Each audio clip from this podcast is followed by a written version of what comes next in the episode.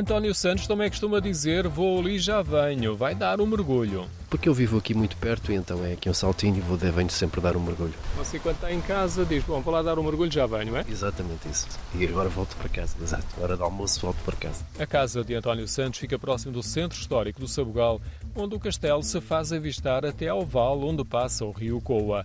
Parte do percurso de água é morado e a zona de lazer acaba por ser extensa. Sim, sim, ela é muito extensa. 500 metros, talvez. Aqui embaixo aqui é mais, tem menos profundidade, lá em cima é mais, é mais profunda. Aqui nesta parte mais funda tem 1,60, lá em cima é mais, mais baixo. Há muitas árvores em redor da zona de lazer e no passado recente, numa das margens, era frequente ver hortas. Era tudo hortas, exato.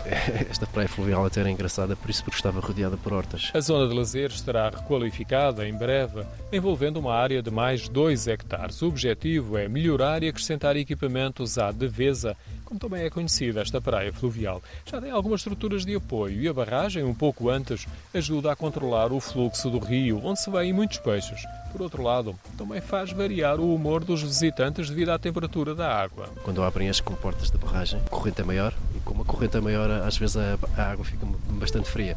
Mas este ano até está, está bastante boa. Antes da área morada, onde se forma o maior espelho de água, o rio surge entre uma zona verde escondido por árvores muito altas.